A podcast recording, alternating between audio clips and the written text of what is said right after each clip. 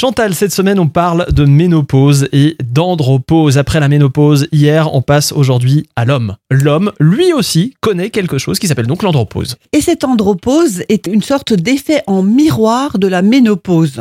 Quand on disait hier que la ménopause était aux alentours de 52-53 ans pour les femmes, l'andropause en moyenne pour les hommes est 10 ans après.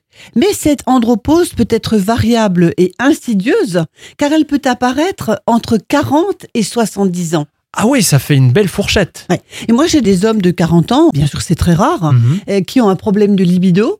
Et lorsqu'on fait des tests de testostérone, euh, de certaines hormones sexuelles, il y a une baisse nette de certaines hormones euh, un petit peu avant l'âge. Mais en moyenne, c'est 65 ans. Donc finalement, si je comprends bien, la conséquence de l'andropause pour l'homme, c'est la baisse de libido. On n'a pas de choses comme des bouffées de chaleur, comme pour les femmes par exemple. Voilà. Mais les hommes ayant l'habitude de parler de performance sexuelle, cette andropause parfois n'est parlée que en secret dans le cabinet du médecin ou du sexologue. Mhm.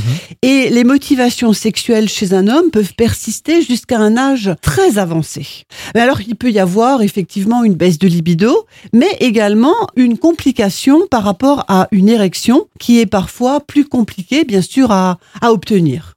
Il y a un nom intéressant qui s'appelle la levée de la pulsion sexuelle. À ce moment-là, un homme aura moins de pulsion sexuelle, c'est-à-dire quand il verra passer une femme dans la rue, il la trouvera peut-être un peu moins attirante.